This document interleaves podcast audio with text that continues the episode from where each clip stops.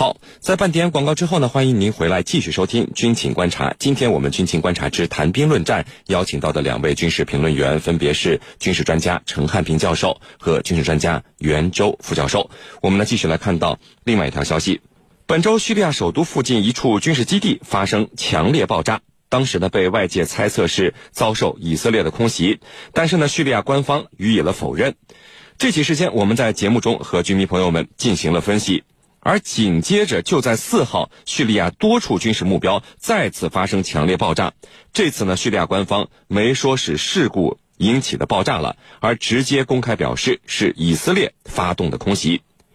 美英法声称要打击叙利亚政府军，都因为俄罗斯的保护而暂时放弃的情况下，以色列为什么会做这个出头鸟，毫不顾及俄罗斯对叙利亚展开空袭呢？我们和您一起来聊一聊这个话题，袁教授。这次遭到空袭打击的是塔尔图斯省和哈马省的一些军事阵地，因为呢这些地区混杂着俄军、叙利亚政府军和他们的盟军啊。那么从目前您所了解得到的情况来看的话，就是以色列打击的都是什么目标呢？是不是针对的是叙利亚政府军呢？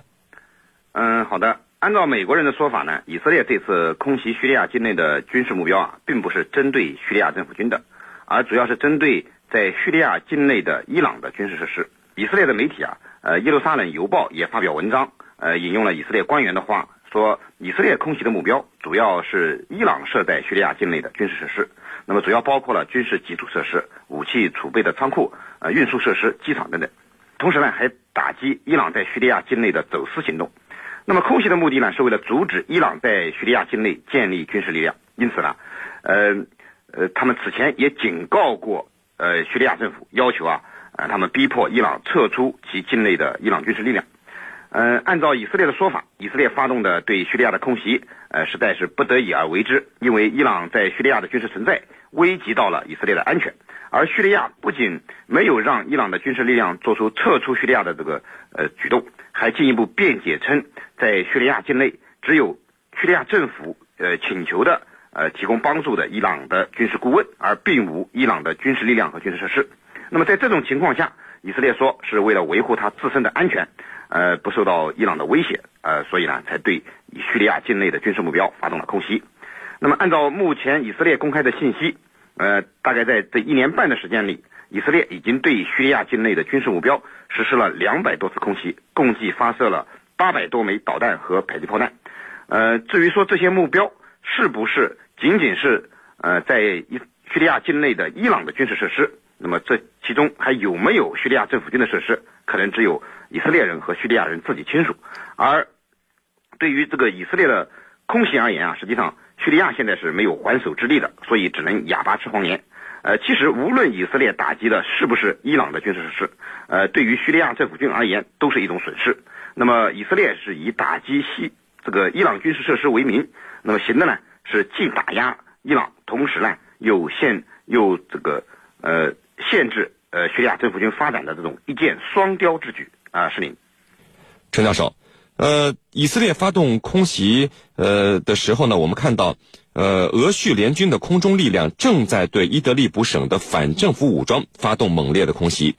通过呃刚才袁教授的分析，我们看到虽然以色列打击的都是伊朗志愿军在这些地区的军事目标，但是其中呢也包括了一处叙利亚方面的研究中心。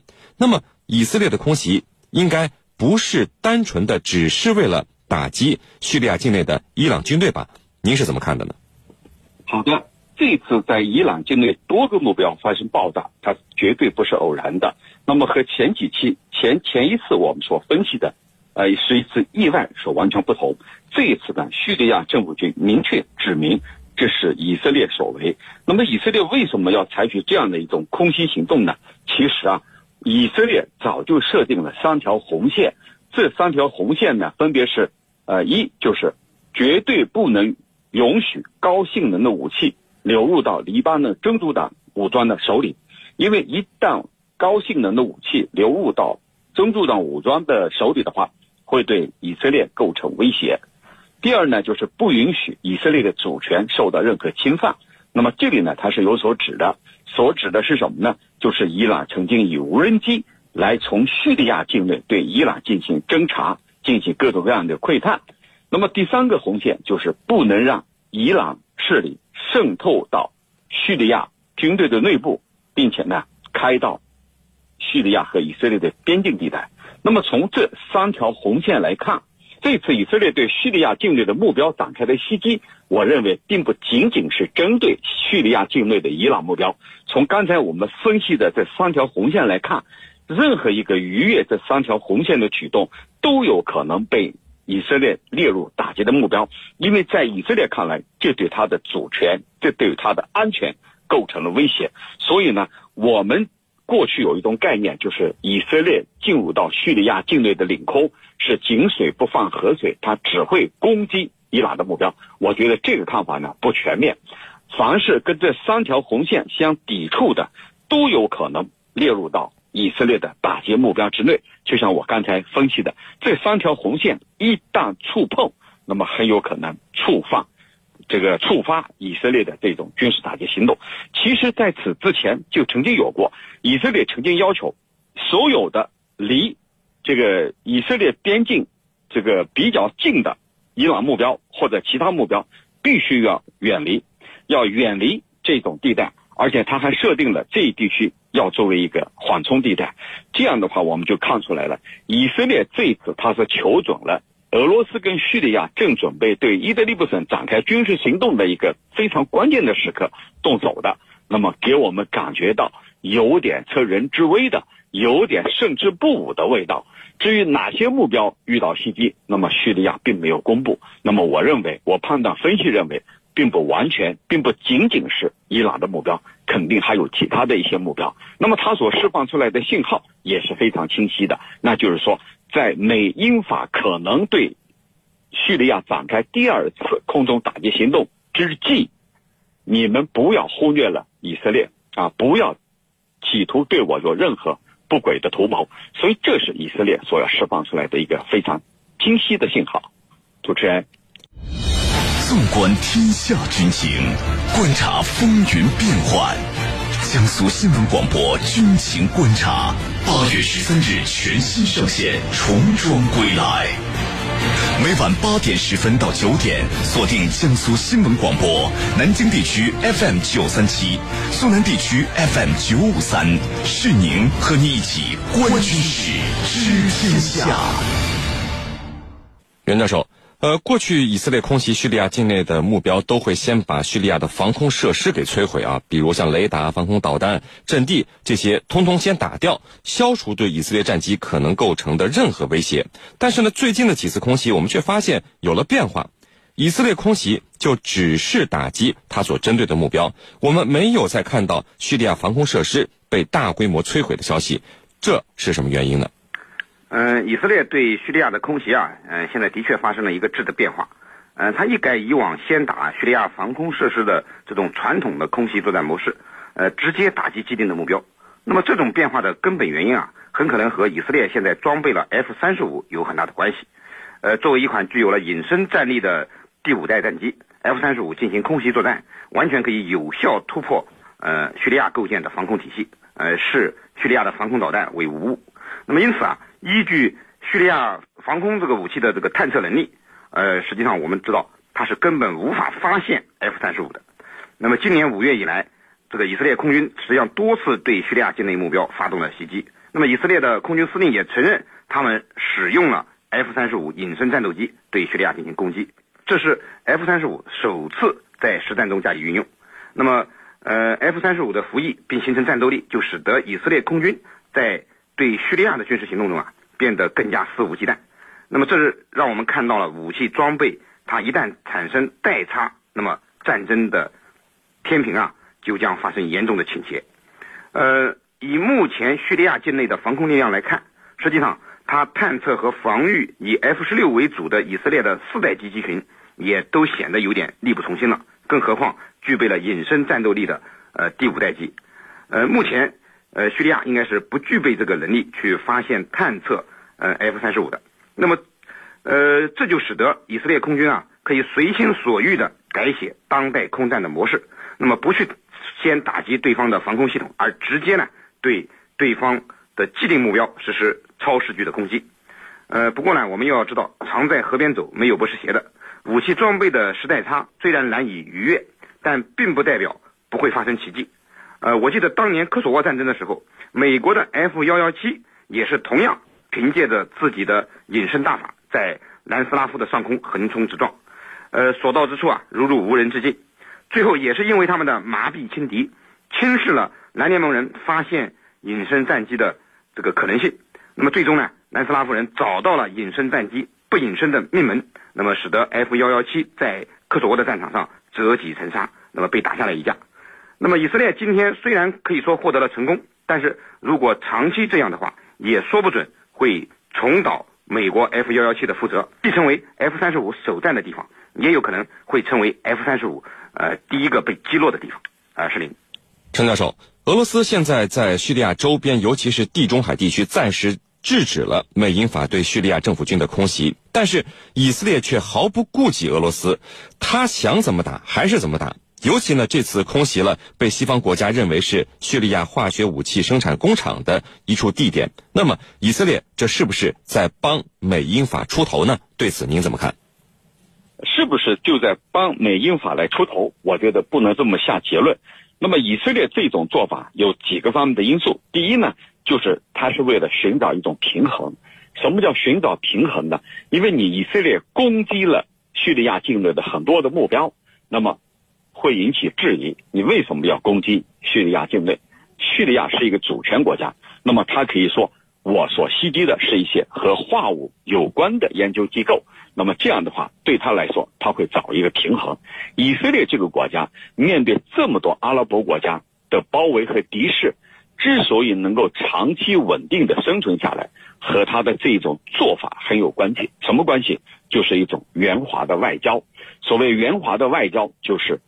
尽可能的啊，这个在外交上处理的比较圆滑圆满，同时呢，这个避免成为众矢之的。那么这一次他所一个圆滑的做法，就是告诉整个世界，我要尽快占领一个道义上的制高点。我所攻击的不是别的，是可能制造化学武器的地方。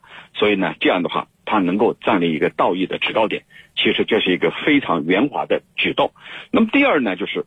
为了争取西方世界的支持，也就是说，正当西方国家要对叙利亚展开第二波空中打击的时候，那么以色列率先采取了这个行动。那么这个行动不能和这个打先锋来划等号，不能和替西方国家来打先锋、打头阵来划等号。为什么呢？他这样做。就是争取西方国家对他的支持，否则的话他会非常的孤立，因为俄罗斯也好，伊朗也好，还有叙利亚都会把矛头集中对准以色列。那么他这样一来的话，让西方国家觉得以色列是在主持正义、主持公道，那么他会在一个道义的高点上来赢得西方国家的喝彩和支持，这是他要达到第二个目的。那么这和打冲锋、打头阵。和冲锋在前是没有任何联系的，为什么呢？因为如果说以色列主动请缨替西方国家打头阵的话，很有可能呢落入一个陷阱。这不仅不符合以色列一贯的这种我刚才所说的圆滑的外交，而且呢还有可能触犯众怒。因为阿拉伯世界和以色列它是不共戴天的。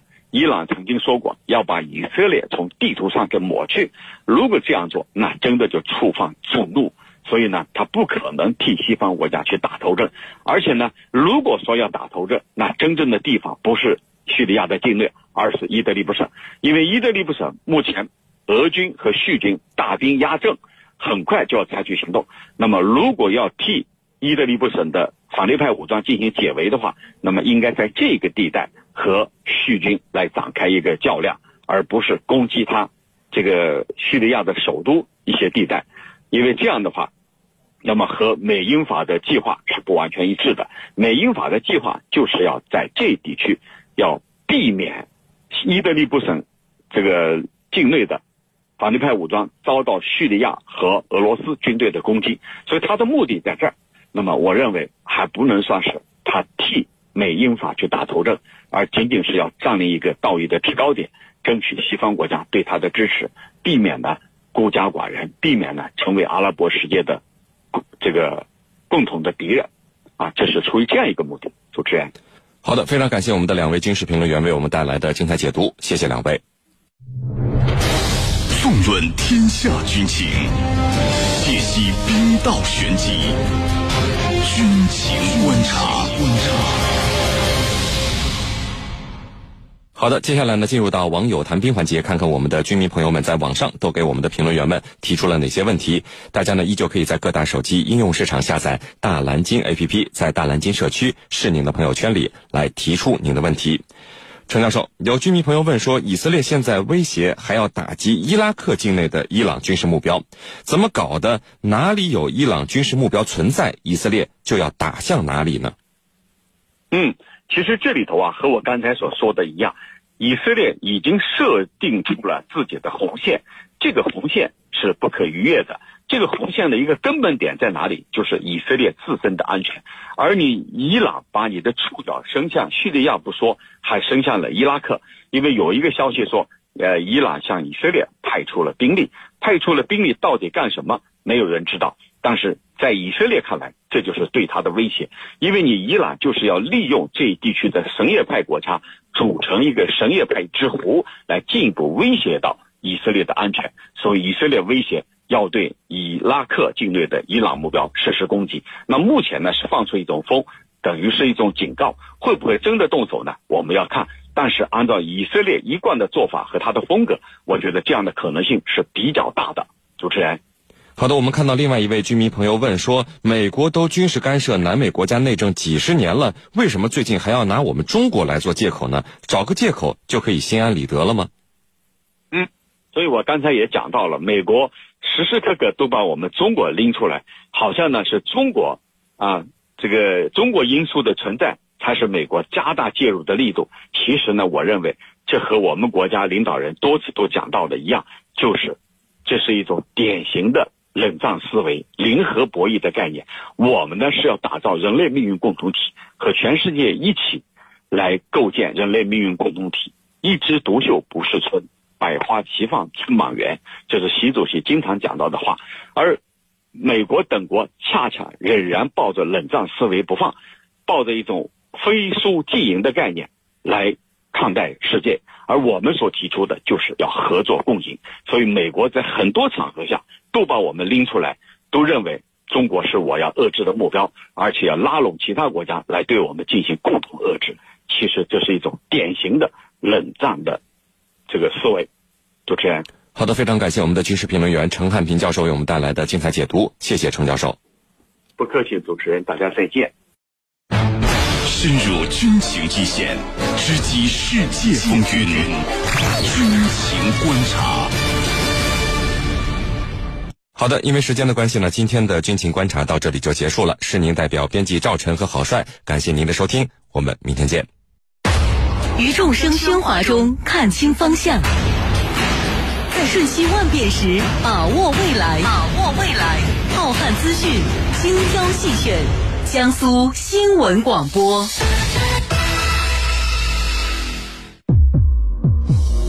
改变已经发生。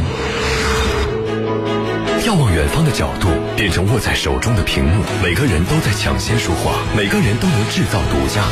你与世界从未如此亲近，任何角落的风吹草动都在围观中风起云涌。你与世界从未如此疏远，全情投入的话题焦点反转后却是玩笑与欺骗。你需要一个清晰又强韧的声音，在喧闹中为事实争辩。你需要一个深邃而冷静的空间，在混乱里给虚假画出界限。